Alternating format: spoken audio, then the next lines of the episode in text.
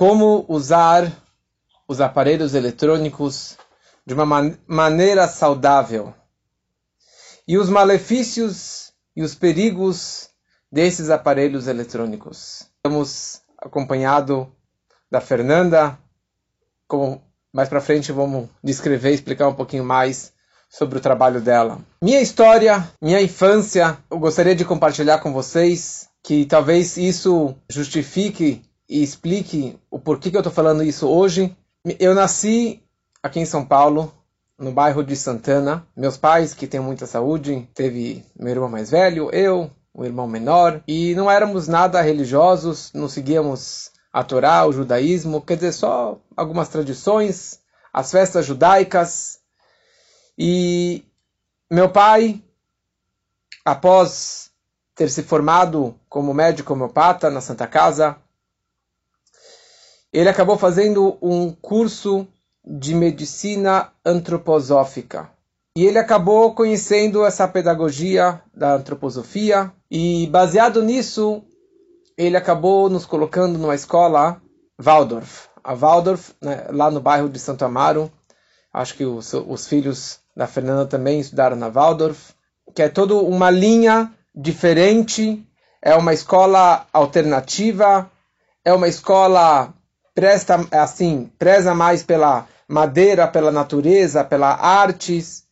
E já naquela época, alguns anos atrás, no final, no final dos anos 80, então o que a escola ensinava e o que meu pai, meus pais levaram para casa também, foi de não ter televisão em casa e de não ter joguinhos eletrônicos, não ter Game Boy, não ter aqueles poucos jogos eletrônicos que já havia naquela época, nós não tínhamos em casa. E assim, ele passava um pouquinho de judaísmo em casa e tinha uma escola maravilhosa. Só para quem conhece um pouquinho o mapa de São Paulo, se morar em Santana, extremo norte, e ir para Santo Amaro, que é extremo sul, minha mãe, ela fazia essa viagem diariamente de Santana até Santo Amaro, porque eles acreditavam que essa seria a melhor educação para os filhos. Então mantinham um pouquinho do judaísmo em casa as tradições, as festas judaicas, mas íamos para uma escola antroposófica, essa escola Waldorf. A história é bem longa, mas em certo momento a gente teve que sair lá da escola, que já não era uma escola é, tão neutra, mas eles tinham uma religião e isso acabou sendo uma contradição com, com os valores judaicos que meus pais tinham. E acabamos entrando numa escola judaica, uma escola tradicional, uma escola religiosa, a escola Colégio Yavne. Mas o que eu me lembro daquela da infância, já lá em Santana, não tinha televisão e não tinha joguinhos e não tinha essas coisas. Era mais passeios e natureza e brinquedos de madeira e essas coisas. Essa foi a infância que eu tive, que meus irmãos é, nós, nós tivemos.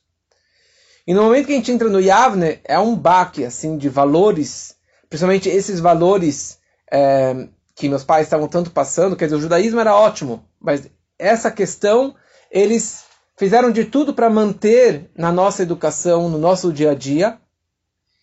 E entrando lá, todo mundo já tinha, é, não, não, tinha celular na época, mas já tinha um computador, já tinha todos os joguinhos eletrônicos e Game Boy e todas aquelas coisas que foram cada vez surgindo mais e mais rápidos e mais modernos assim por diante. E meus pais fizeram de tudo para adaptar esses valores da Waldorf, esses valores antroposóficos, no Yavne, numa escola judaica, numa escola religiosa. Eu me lembro que em algum momento eu tive aula de marcenaria lá na escola. Na minha casa, meus pais compraram uma bancada e tinha fazia marcenaria, adorava, fazia muitas coisas e fizemos, fazíamos música e aquarela e pintura e eu sempre tive um personal trainer. Sempre tive isso para, na verdade, para preencher o tempo com outras coisas e preencher a cabeça com coisas saudáveis para uma criança que está crescendo. De bar mitzvah, eu ganhei um computador do meu tio era um mega presente. Eu só fui abrir o computador com 17 anos. Eu só fui comecei a, a, a aprender a mexer já com quatro anos depois já estava totalmente desatualizado, já não, não servia mais aquela, aquela caixa enorme daquele computador. Mas eu me lembro que eu sempre ficava revoltado com meus pais. Por que todos os meus amigos têm todas essas coisas maravilhosas? E, esse, e filmes, e vídeos, e televisão, e cinema, e, e, e joguinhos, e mais joguinhos, e Playstation que foi surgindo. E eu nada disso. Mas, por um lado eu ficava revoltado, mas por outro lado, nosso tempo era preenchido com coisas é, saudáveis e maravilhosas. E hoje eu agradeço meus pais. Hoje não, já há alguns anos que eu agradeço e reconheço o investimento que eles fizeram na educação dos filhos. Eles tiveram que enfrentar muitos desafios na comunidade, na família, na, nos amigos, pessoas que realmente é, não conseguiam fazer dessa forma, não conseguiam enxergar e apreciar esse tipo de educação, mas hoje consigo enxergar, graças a Deus, graças a essa dedicação, nós três, eu e meus dois irmãos, nós optamos em seguir o rabinato e construímos famílias é, Baruch Hashem. Só interessante e engraçado que meu avô, de abençoada memória, ele sempre quando ele pegava o celular, tentava mexer o celular alguma coisa, ele falava, isso é Mashiach Zeit, isso aqui é a época do Messias, isso aqui é redenção, isso aqui é a época do futuro. Ele não conseguia nem apertar aqueles botões enormes no celular, não era nem smartphone, era só aquele, aquele que abria. Daí já tem a minha geração, que é uma segunda geração. E agora enxergando para meus filhos, é uma terceira geração desses aparelhos eletrônicos e os desafios que eles têm as dificuldades que eles têm. Quer dizer, o desafio de usar, ter e saber usar e saber levar uma vida saudável mentalmente, emocionalmente e, e, e não ficar viciado com esses aparelhos é um, é um desafio enorme, porque todo mundo tem. E hoje você não tem como fazer nada, preencher nada, comprar nada, se não for um aparelho eletrônico. Então, como você leva uma vida saudável, uma vida judaica, uma vida com valores, usando esses aparelhos eletrônicos. E por isso que eu acabei é, criando essa, essa live para tentar, assim, eu não sou nenhum expert, mas eu queria só compartilhar com vocês um pouquinho das minhas experiências e, e da forma que, que nós levamos a vida. Então, primeira coisa com meus filhos, tem um laptop em casa, tem um computador em casa, um, mas fica na sala. E eles não têm a senha. A senha somos nós que temos. Então, se eles precisam de alguma coisa, tem que pedir para os pais abrirem o computador, ligarem o computador. Tem um time limit, tem um, um cronômetro, tem algum, algum horário que o computador desliga. E tem os filtros, os filtros do Google, tem outros filtros que você pode comprar, que você acaba limitando palavras e assuntos e temas e vídeos que, mesmo que sem querer, não vai aparecer. Essas coisas que não prestam para a educação dos nossos filhos. Hoje, existem, assim, se você quer buscar um site de vídeos para crianças, para adolescentes e até para adultos, vídeos kasher, vídeos, vídeos que não têm porcaria, que não tem cenas é, que, não, que não combinam com a educação. E aqui não estou falando uma questão, uma educação judaica, estou falando uma educação geral, uma questão de você quer ter, como você chama, anarquia, você quer ter prazer e satisfação e alegria e ver os seus filhos seguindo um bom caminho, aquilo que você preza, você tem que tomar muito cuidado nessa questão dos celulares, dos aparelhos eletrônicos. Então hoje existem dois sites de vídeos judaicos, mas totalmente kasher, totalmente permitidos, assim que eu fico tranquilo que eles podem assistir horas e horas e horas de vídeos, que eles assistem muitas horas, mas aqueles pouco que eles assistem, quando eles assistem, tem, eles não vão entrar no YouTube e ficar fuçando e sem querer, querendo, vai acabar aparecendo alguma cena no vídeo. Mas ao mesmo tempo, a gente, eu, eu tento passar isso para meus filhos, aquilo que meus pais passaram para mim. Então, tenho dois filhos que tem aula de música, eles tocam teclado muito, muito, muito bem. Tem um filho que faz aula de música, faz aula de canto. Ele tem uma voz maravilhosa, vai ser Hazan agora no Rosh Hashanah, nas grandes festas. Tem um terceiro, um outro que ele pinta muito bem, ele tem um dom, tem aula de artes. Meus filhos também têm personal training toda semana. Ou seja, a gente tenta investir e preencher o tempo deles e a cabeça deles, o tempo livre, quando eles estão em casa, depois da escola, o dia inteiro na escola, eu faço de tudo para que eles realmente possam preencher o tempo e a cabeça em coisas boas e não ficar sem fazer nada. Meus filhos, adolescentes, eles não têm smartphone, eles não têm celular, eles não têm aparelhos eletrônicos. Tem sim, tem o, o eu, eu, chamo de stupid phone. Tem o smartphone, tem o stupid phone, que é aquele é o tijolinho que não tem nada, só o, te, o teclado para ligar quando sai de casa, quer falar com alguém, é isso que eles têm. E o mais incrível é o seguinte: duas semanas atrás tive uma conversa com eles e eles entenderam o perigo do celular. Eles entenderam qual é o problema. E é muito fácil. Você olha para os seus amigos, você olha para aqueles que têm celular, internet e, e, e, televisão, tudo à vontade, vê os valores deles e vê o seu valor. E eles falam: é realmente eu tenho uma vida muito mais saudável. Eu não quero ser que nem eles. Eu não quero. Eu falei: é realmente isso aqui é por causa do celular. E meus filhos mais velhos falaram: Tati, eu não quero. Eu realmente eu não quero ter um smartphone. Meu filho de 14 anos falou: não quero ter um smartphone. Então, assim, não é que eu forcei nada. Ele, ele chegou à conclusão sozinho que ele entendeu o perigo e concluiu que não vale a pena. Então, bom, eu queria hoje falar sobre situações de problemas que aparecem aqui no meu escritório. E com certeza. Uh, a Fernanda vai depois expor alguns casos que aparecem com ela, mas aqui pessoas vêm falar comigo, vêm se orientar, pais sobre filhos, casais que estão brigando. Então, primeiro eu queria falar sobre a educação dos filhos e depois queria falar sobre problemas em relacionamentos, em casamentos e divórcios assim por diante. Então, quais seriam os malefícios e os perigos dos aparelhos eletrônicos na educação das crianças, dos alunos, dos filhos?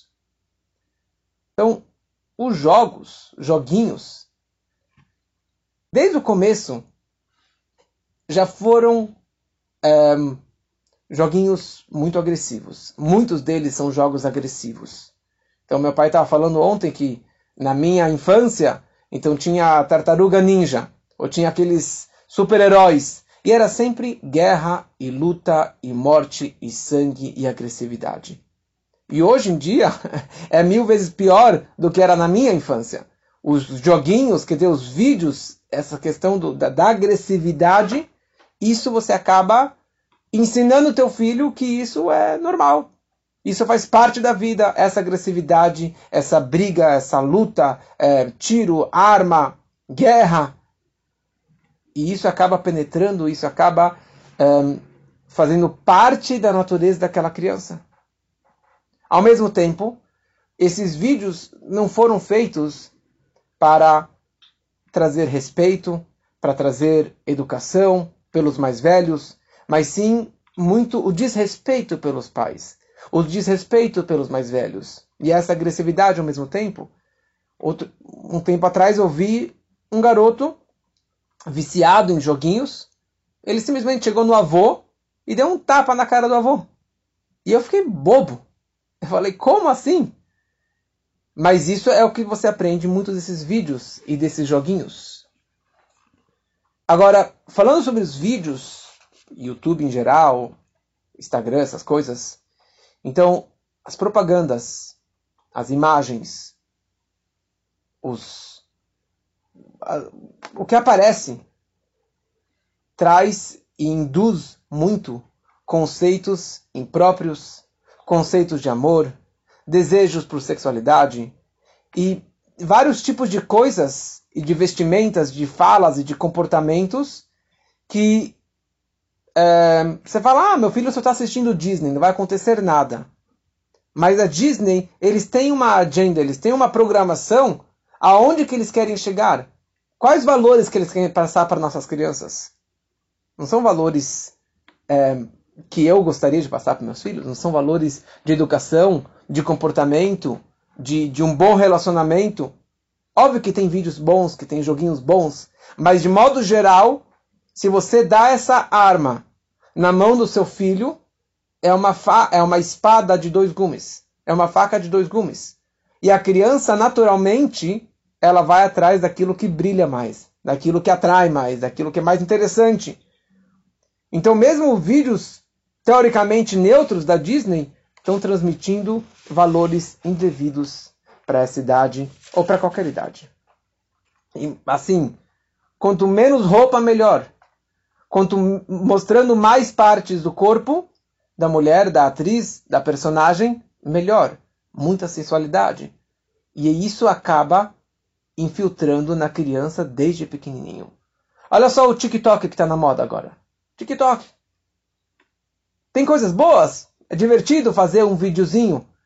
Mas ao mesmo tempo, sem querer querendo, na verdade, tem um objetivo. E ficou tão normal que passam valores de imagens, de, é, sensualidade infantil, malandragem, ou até de fumo, mostra um cara fumando e você fala o que, que ele está fumando. E a criança já começa a pegar esses conceitos desde pequenininho.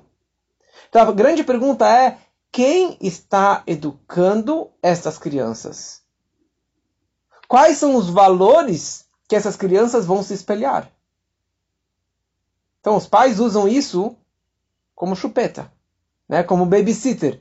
Não precisa contratar um babysitter, você simplesmente coloca seus filhos na frente da televisão, desses joguinhos, dá para ele um tablet, você ama tanto o seu filho, você dá para ele um celular, você dá para ele um tablet, e isso representa o amor máximo que você tem pelo seu filho. Outro problema disso tudo, o celular é descartável. A pressa, você, os valores que a criança aprende, eu falo criança, mas não é somente criança, mas adolescentes e adultos, é tudo descartável. Não tem uma coisa mais para sempre. E o que você aprende com o celular? Tudo tem que ser rápido. Se, se, os vídeos têm que ser de dois minutos, senão já perdeu a paciência. Imediatista. E o pior de tudo, sem esforço. Você apertou um botão, você já tem tudo. Você não precisa mais se esforçar para ir atrás das coisas. É tudo. E esses são os valores que estamos passando para essa geração. Então, várias crianças e vários jovens é, me contaram confessaram. E eles falam o seguinte: eu não consigo me livrar de uma cena, de uma imagem, de um vídeo que eu vi sem querer. Talvez eu estava num avião e eu vi a, a, lá a televisãozinha que estava na frente, e são aqueles vídeos com várias cenas pesadas de baixaria, e a criança fala: Eu não consigo perder essa imagem. Aquela imagem ficou gravada na, na cabeça daquela criança. E o pior é quando os pais que deram um aparelho de presente para ele. Falou, ó, feliz aniversário, vou te dar um tablet, uma televisão no seu quarto, vou te dar um celular novinho, um iPhone, o último iPhone. Isso é o pai que está dando de presente para o filho. Então vários pais vêm falar comigo. E, e assim, ou amigos meus comentando, cada vez mais, cada vez pior. Ah, meu filho é muito desobediente. Meu filho está muito viciado com o celular. Não consigo tirar ele do celular, do vídeo, do joguinho, sei lá o que mais não consegue tirar ele das telas. Meu filho não aceita regras. Mas você que deu de presente essa tela para ele. Foi você que permitiu ele assistir isso. Foi você que colocou ele nessa situação. Então, it's your problem. A responsabilidade é tua de tirar o teu filho disso. Um professor me contou esses dias que um aluno saiu da classe e ficou ausente 45 minutos. Depois de 45 minutos, ele volta, eh, o professor foi atrás dele porque ele tinha falado que ele ia para o banheiro.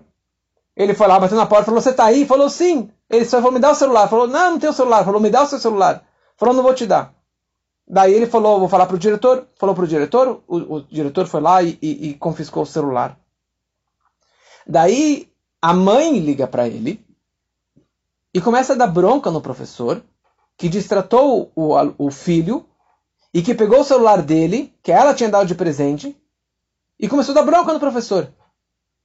E daí o professor fala: Minha senhora, você sabe que o seu filho estava no banheiro com o celular assistindo um vídeo, sei lá que vídeo, você sabe o que ele estava assistindo? Na sala de aula falou: Sim, eu sei. E daí? Qual o problema? Ou seja, o problema não são os filhos, o problema já são os pais que nem sabem qual é o problema E quando eles vão colher o fruto podre, depois de tantos anos, já é tarde demais. Então hoje, crianças, não as minhas, mas muitas crianças, eles têm a tela no quarto, no banheiro tem televisão, às vezes. Ou tem. Ou leva, não precisa ter televisão, você leva o celular no banheiro. Você leva o tablet no banheiro. No carro tem aquela televisãozinha atrás do, da, do, do, da, da, da cadeira do motorista. No jantar tem televisão na sala de jantar. Em todo lugar. Eu estava, anos atrás, estava em Nova York. Eu vi um, um bebê, tinha talvez meses, com um tablet no carrinho de bebê. A mãe foi fazer compras e deixou o tablet no carrinho de bebê. Eu falei, onde chegamos? Que loucura! Que, que, que loucura é essa? E a mãe acha que ela está amando tanto o seu filho. É assim, os valores estão totalmente distorcidos em todos os sentidos.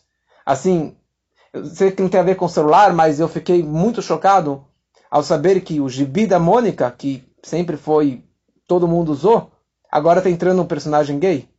Então, quer dizer, uma criança desde pequeno, ela já vai saber que existe o gay e que existe. Ele vai atrás para entender o que, que significa isso. Mas não vamos entrar nessa questão agora. Agora, falando um pouquinho sobre casamento e, e, e relacionamentos. O que mais me, me levou a fazer essa live foi que nas últimas semanas, quatro casais, ou de namorados, ou noivos ou recém-casados estão se divorciando, estão se separando. E na conversa com eles, eu acabei pescando, acabei entendendo, mas não precisava ser muito inteligente, que a internet e as redes sociais e o Instagram são os tem grande culpa em tudo isso. Porque o Instagram, Facebook e assim por diante é um mundo mentiroso. É um mundo que ele mostra, a pessoa ela mostra para todo mundo que é um casal feliz, estão abraçados, estão passeando, viagens maravilhosas, e o amor da minha vida, eu te, realmente eu gosto de ficar com você, e, e sei lá o que mais. E de repente, a pessoa ela volta da viagem e fala: acabou, acabou o nosso casamento. Mas, calma aí. Você postou para todo mundo que você me ama e de repente você fala que não? De repente você fala que, que acabou nossa, nosso amor? O problema de tudo isso é que a pessoa ela fica se comparando com outros casais, com outras pessoas. Ele fala, bom, então meu casamento, estou infeliz com meu casamento, porque outras pessoas, assim, é todo mundo lindo, maravilhoso, com dinheiro, com viagens, e o meu cônjuge não é. Então isso daqui desperta interesses em outras pessoas. Pessoas mais bonitas, pessoas mais interessantes. Três pessoas me contaram nessa semana. Então, uma mulher divorciada de um outro país, ela postou nas redes sociais que ela se divorciou.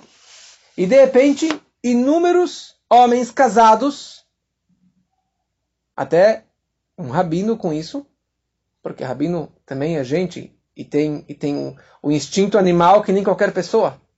Começou a escrever para ela, começou a postar para ela: olha, é, é, vamos se conhecer, sei lá o que mais. E o irmão dela ficou sabendo disso e acabou ligando para essa pessoa e deu uma bronca nele e acabou essa, essa situação. Mas assim, olha só onde chegamos. Quer dizer, simplesmente por causa desse perigo dessas redes sociais. Uma mulher acabou o casamento, simplesmente ela descobriu que, que, o, que, a, que, que o marido estava chat, estava conversando com, com uma outra pessoa. Um outro casamento, que está terminando agora, ele é super viciado em jogos, futebol e, e, e corridas, sei lá o que mais, e esqueceu da esposa. Ou seja, o amor, a paixão vira esses vícios e não o seu relacionamento mais. Elon Musk o homem mais rico do mundo, o CEO da Tesla, do SpaceX, ele passa, ele descreveu agora que ele passa os primeiros 30 minutos de cada dia checando os e-mails e todas as mensagens que ele tem para todas as, as várias empresas. E agora ele disse que ele quer substituir esse hábito para um treino. Ele falou: preciso malhar e estar em melhor forma. Então, eu vou deixar de abrir o meu celular de manhã. A primeira coisa do dia, abrir o celular. Eu vou esperar 20 minutos, 30 minutos para abrir o meu celular. Eu vou fazer um treino, vou correr, vou andar, vou fazer alguma coisa, algum exercício físico. E depois disso, eu vou abrir o meu celular. Ou seja, ele quer cortar esse, esse hábito terrível na sua rotina matinal. E ele quer passar isso aqui para o mundo inteiro, esse valor. Então, de novo, eu não sou o grande expert. A, a Fernanda tem muito mais experiência do que eu. Mas eu queria trazer aqui algumas dicas práticas para quem tiver interesse que poderia ajudar bastante em toda essa área. Então, número um, esteja consciente do perigo e dos malefícios. Não, não seja ingênuo, não seja bobo falar, ah, não, tudo bem, imagina, tá tudo ótimo. Não. Para você é um perigo, para os seus filhos é um perigo, para as crianças é um perigo. Certa vez, um casal veio falar com o Rebbe de Lubavitch e eles vieram se queixar, estavam preocupados com o filho de 18 anos que estava tendo um relacionamento impróprio, indevido, que eles estavam insatisfeitos. E daí o, o Rebbe perguntou para eles: Seu filho tem quantos anos? 18 anos.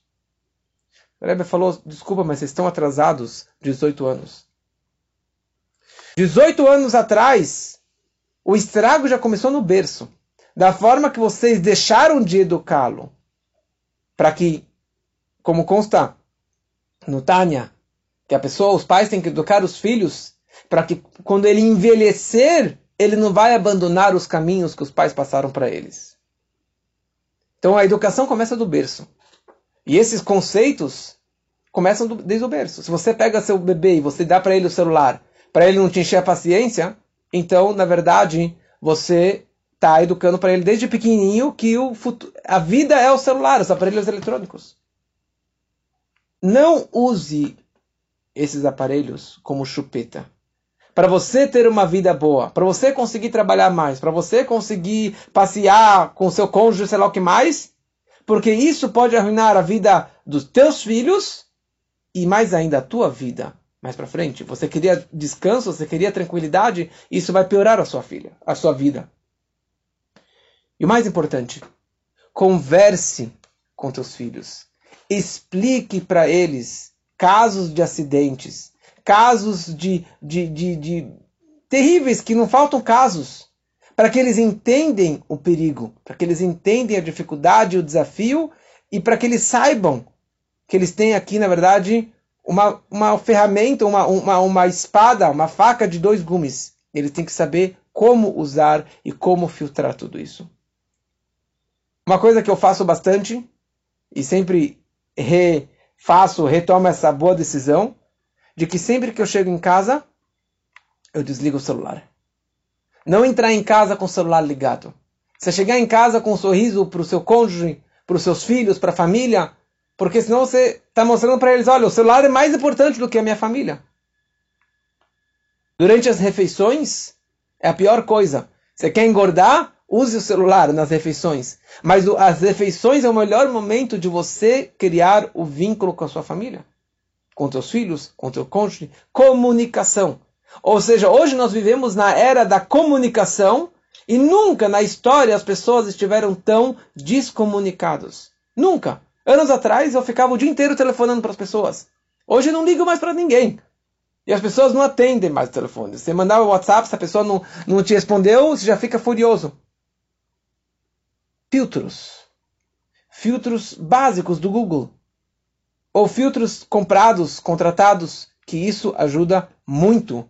Tem muitos adultos que colocam filtros para que eles não caiam nessa armadilha, porque o instinto é de você ir atrás de coisas proibidas. Então, se você tem um filtro que, que a tua esposa, que, que o teu irmão vai ter acesso de ver aquilo que você abriu, então você vai ter um autocontrole de não abrir qualquer porcaria. E nós temos o Shabat. O Shabat são 24 horas que o celular está desligado. E eu não sinto falta nenhuma do celular no Shabat. Eu não sinto falta nenhuma de ligar o computador ou de ligar, atender o telefone. Porque já está switch. Entrou o Shabat, simplesmente você desliga tudo isso e já é no automático, você não faz falta. Então você tem que. Uma coisa que minha esposa sempre fala, para diminuir esse vício, você, quando acabou o Shabat, por exemplo, não precisa. A primeira coisa, acabou o Shabat, no segundo que acabou o Shabat, você vai lá e liga o celular. A primeira coisa que você acordou de manhã, você vai ligar o celular. Cada segundo ligar o celular e ver a mensagem, ver tudo isso. Calma, diminui, diminui este vício devagarinho. Coloque time limits. Bloqueie sites e temas proibidos. E um aplicativo ou site que é muito perigoso seria o Netflix. Porque se você deixa seu filho, criança ou jovem, adolescente, assistir Netflix à vontade, tem coisa muito boa. Mas, de novo, você tem que ter um filtro, você tem que saber o que, que você está assistindo. Mas se você deixa seu filho assistir à vontade um Netflix da vida, está falando para ele, olha, assista o que você bem quiser, qualquer baixaria, qualquer cena, está tudo permitido. É isso que você está dando o selo de aprovação dos pais. E por último, as telas têm que estar em lugares acessíveis e visíveis. E não ter uma televisão no quarto da criança ou do jovem. Não ter um tablet no quarto dele, um celular na mão dele, que ele vai no banheiro e assiste o que bem quiser, da forma que quiser, ou com tanto tempo que ele quiser. Mas tenha isso aqui de uma forma aberta, que os pais e que as pessoas possam. Você vai ter vergonha na cara se as pessoas estão vendo aquilo que você está assistindo. Isso são alguns conselhos meus e espero que possam levar alguma coisa na prática, possam aprender e possa ter ajudado alguém com, essa, com essas minhas palavras. Eu gostaria agora de passar a palavra para Fernanda, Maria Fernanda Leite Ribeiro. Ela é terapeuta do método Meir Schneider. Ela faz self-healing, certificada pelo School for Self-Healing de São Francisco. Tem especialização em educação visual e é a instrutora do curso avançado de visão, assim como do próprio método de Meir Schneider. Ela trabalha com terapia visual desde 1993, entre outras várias formações e cursos e certificados. E nós nos conhecemos é, através dos meus pais. Atendeu meu pai, ajudou bastante ele após o seu AVC. Por favor, Fernanda. Vamos lá, vamos tentar ver o que eu posso contribuir para essa ah, para essa conversa sobre celulares e tablets, porque realmente, no ponto de vista da visão, é, também tem umas explicações bastante relevantes, trazem é, modificações né, no comportamento mesmo das crianças e nas preferências que eles vão desenvolver ao longo da vida. E isso através mesmo da visão. É, quando eu, há anos atrás, é, eu me lembro de fazer palestras uh, falando mal do computador, né? Hoje eu já falo bem do computador, estou falando mal mesmo é dos celulares, porque a gente nunca imaginou que a coisa fosse evoluir dessa maneira.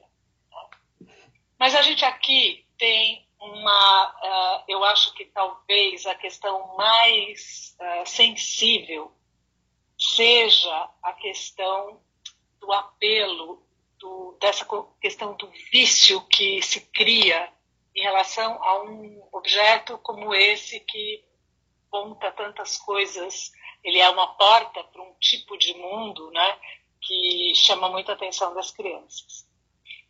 E eu queria aqui repetir a frase de um professor meu uh, aí do passado, mas um grande professor que dizia o seguinte, diz o seguinte, que visão não foi feita para a gente enxergar, ela foi feita para a gente se mover no espaço.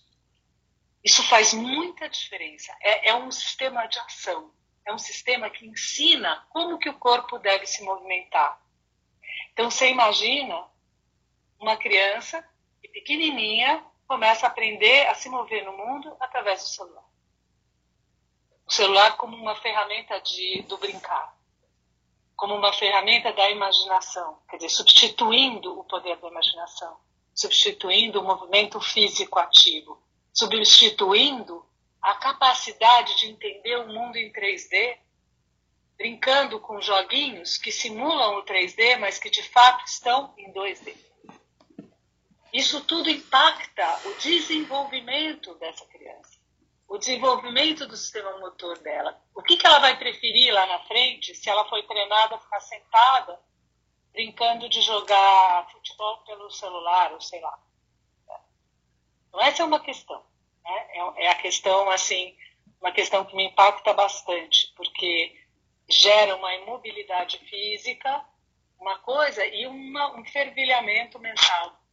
A criança passa a ficar muito mais ativa mentalmente, muito menos corporalmente. Essa idade da criança pequena é para sair correndo, para ir para o parquinho, para brincar no balanço, para fazer essas coisas. E lidar com o mundo real, mundo que você se machuca o joelho, que você cai, você entende as distâncias entre você e as coisas. No, no, mundo dos tablets e do celular, tudo isso é virtual, mas é um apelo muito grande. Então, essa seria uma questão e ela se e ela é muito sensível, especialmente na fase do desenvolvimento da criança. Aquela fase entre o bebê, porque eu já vi também bebê, um pai botando celular para o bebê, e muita criança pequenininha no restaurante com os pais para eles poderem jantar sossegados, dar o tampa choro, o tablet e tal. Eu tenho vontade de chegar na mesa e lá falar: escuta, você sabe o que está acontecendo? Não faz isso e tal. Eu tenho essa, às vezes, esse impulso, né? Nunca fiz, mas dá vontade.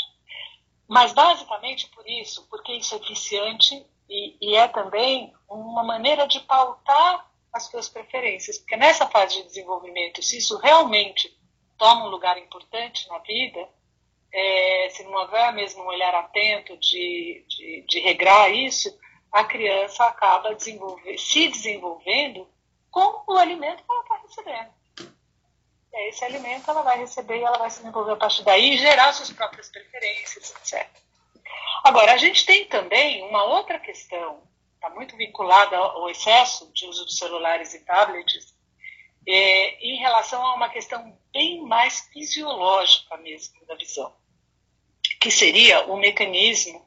A gente tem um mecanismo no, no olho de focalização que se chama acomodação. Quer dizer, eu focalizo, meu cérebro entende aonde eu estou no espaço, aonde as coisas estão e promove esse foco para a gente ver nítido.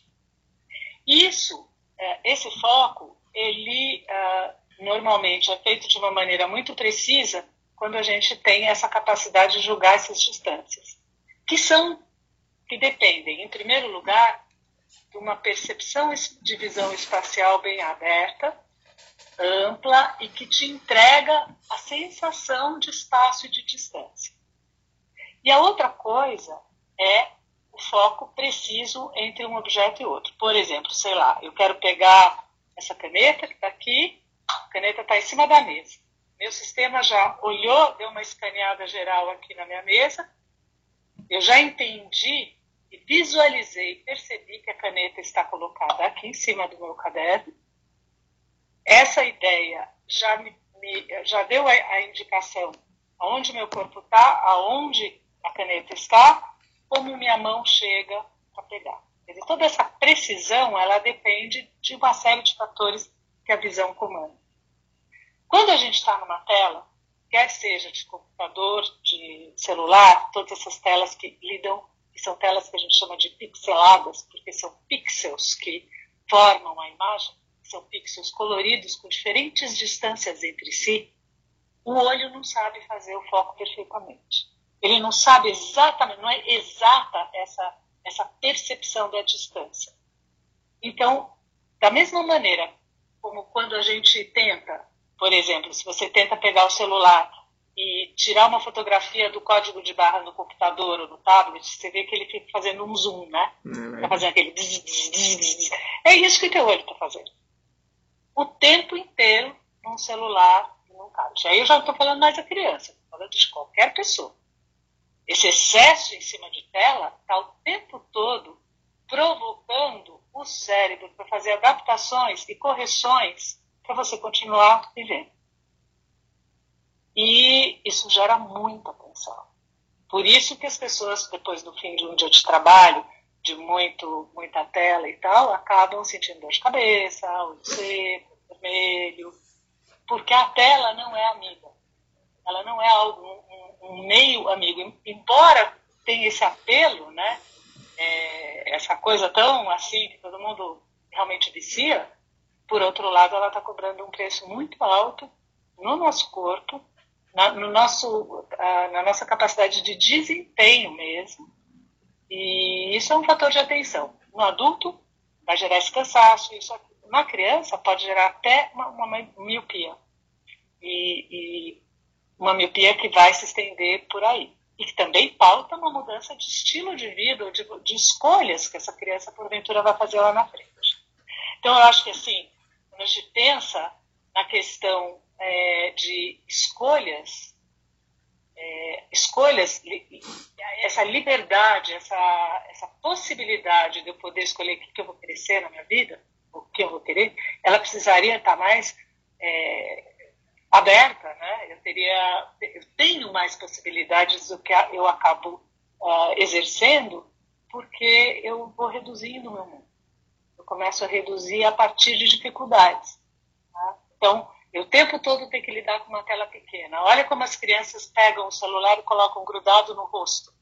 Um campo todo apertadinho, todo fechado. O mundo aqui fora não interessa mais. Só o que está aqui está interessando, né? Completamente assim é, é, hipnotizados por aquilo que está lá. E às vezes é uma bela de uma bobagem, não é nem interessante.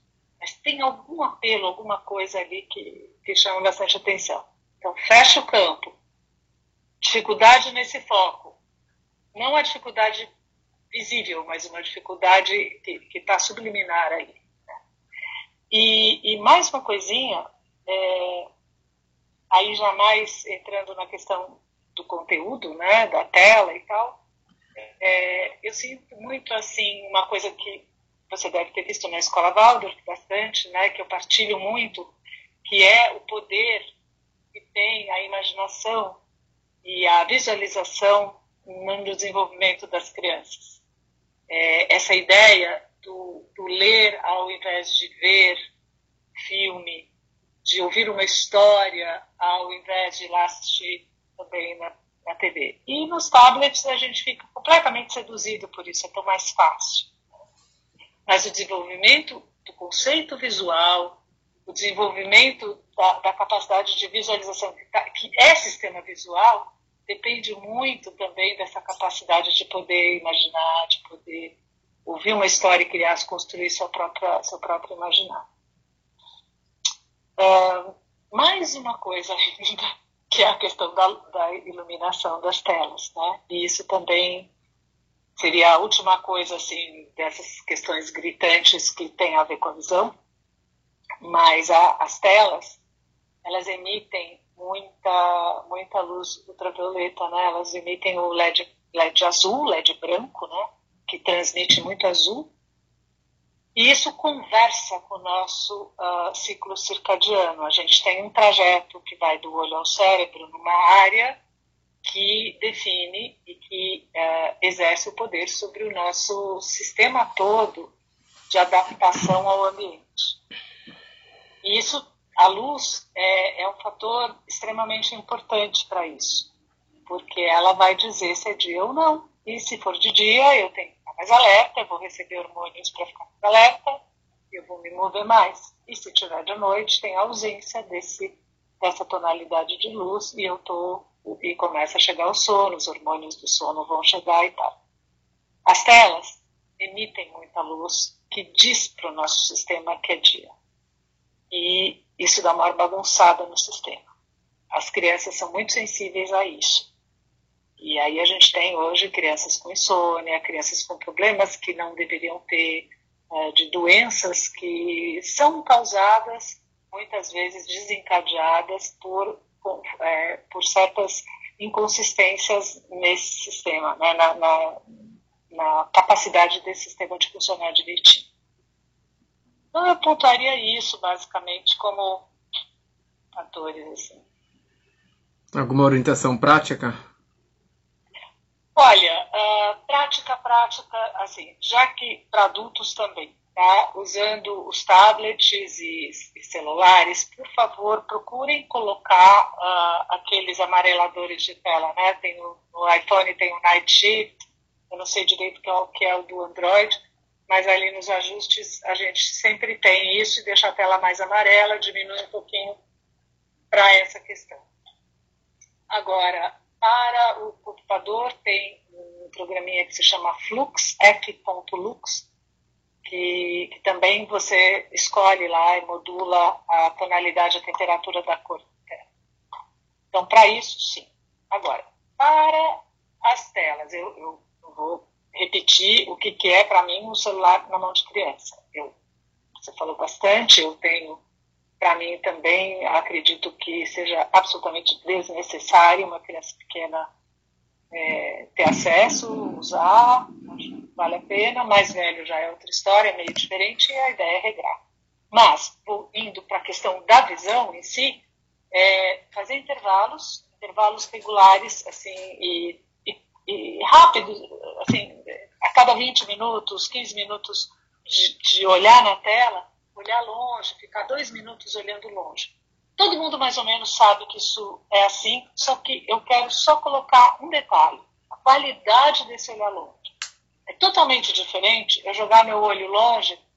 Ah, pronto, já voltei. Outra coisa é olhar detalhes ao longe, fazer o meu olho se adequar àquela distância. Realmente olhar de fato, não só fingir que está olhando. A gente pode fazer muito isso, né? Olha lá longe, pensa outra coisa, tá, ah, não, mas então. Não, isso aí não funciona. Tá? Então, esse olhar longe, eu diria que para ter uma certa eficiência, especialmente se o trabalho está sendo bem intenso de leitura, muita atenção na tela, que uh, fique uns dois minutos realmente olhando esses detalhes ao longe. Abre mão, abra mão de uh, prestar, de pensar no que você está lendo, no que acabou de ler, e realmente prestar atenção na forma que está sendo vista lá longe. Acho que essas são as mais importantes. Que e descansar, seria... tampando os olhos, assim, é, chama-se palming esse exercício, olhos fechados, tampar. Também, dois minutinhos pode ser uma alternativa. O que, que seria menos mal, computador ou celulares?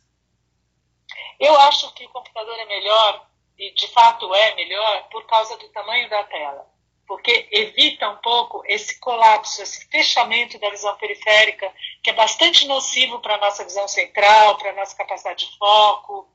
Então, a tela maior, quanto maior a tela, é menos nocivo. Tá. Eu estou vendo aqui no computador, você falou a luz noturna, seria isso o melhor? Essa luz mais não tão brilhante? Amarelada. Mais amarelada. É, na verdade, a gente usa a luz, a, muda a temperatura da cor, né?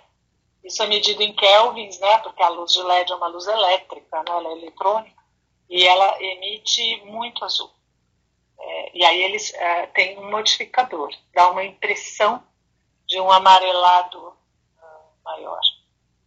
Mas, Mas eu não sei, tem vários, vários, vários mecanismos hoje no computador que eu não conheço, mas que tem uh, alguns mecanismos de ajuste desse tipo, para diminuir um pouquinho essa incidência. Mas seria essa, essa ideia da luz noturna, quer dizer, de não ter tanto brilho, né? De estar um pouquinho Isso, mais amarelado. É, mas não é só o brilho, viu? É, é, brilho é uma coisa, a temperatura é outra. Tá.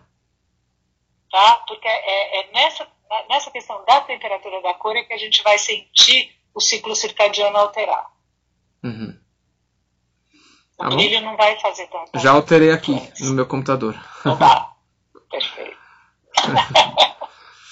Muito bom. Tá ótimo. Tá bom, você quer deixar talvez seu, seu, seu, seu canal do Instagram, se alguém quiser depois escrever alguma pergunta? Pode ser. Bom, eu estou em Mafer Leite, né? É, eu não tenho, eu, eu sou uma eu não sei nem como é que eu faço essas lives, porque eu não sei nem onde clica. Meio contraditório, né? Falar contra os aparelhos e a gente está usando eles mesmos, né? Não, mas eu sou, eu, não, eu, eu né, de uma certa forma, até estou sendo, assim, é, combinando um pouco, porque eu sou bem ruim para essas coisas de mídia eletrônica, né? Mas, enfim, eu, meu, meu nome no Instagram é Master Leite, eu aceito as pessoas que chegarem e quiserem perguntar, serão super bem-vindos. quiser saber mais alguma coisa. Ótimo. Tá Fernanda, bom? muito, muito obrigado. E que possamos, agradeço muito. possamos é, cada um modificar um pouquinho já, já ajuda bastante a nossa vida para um mundo Isso aí. Perfeito. Maravilha. É isso mesmo. Muito obrigado Muito obrigada. e boa noite a todos e Boa até a noite. próxima, se Deus quiser.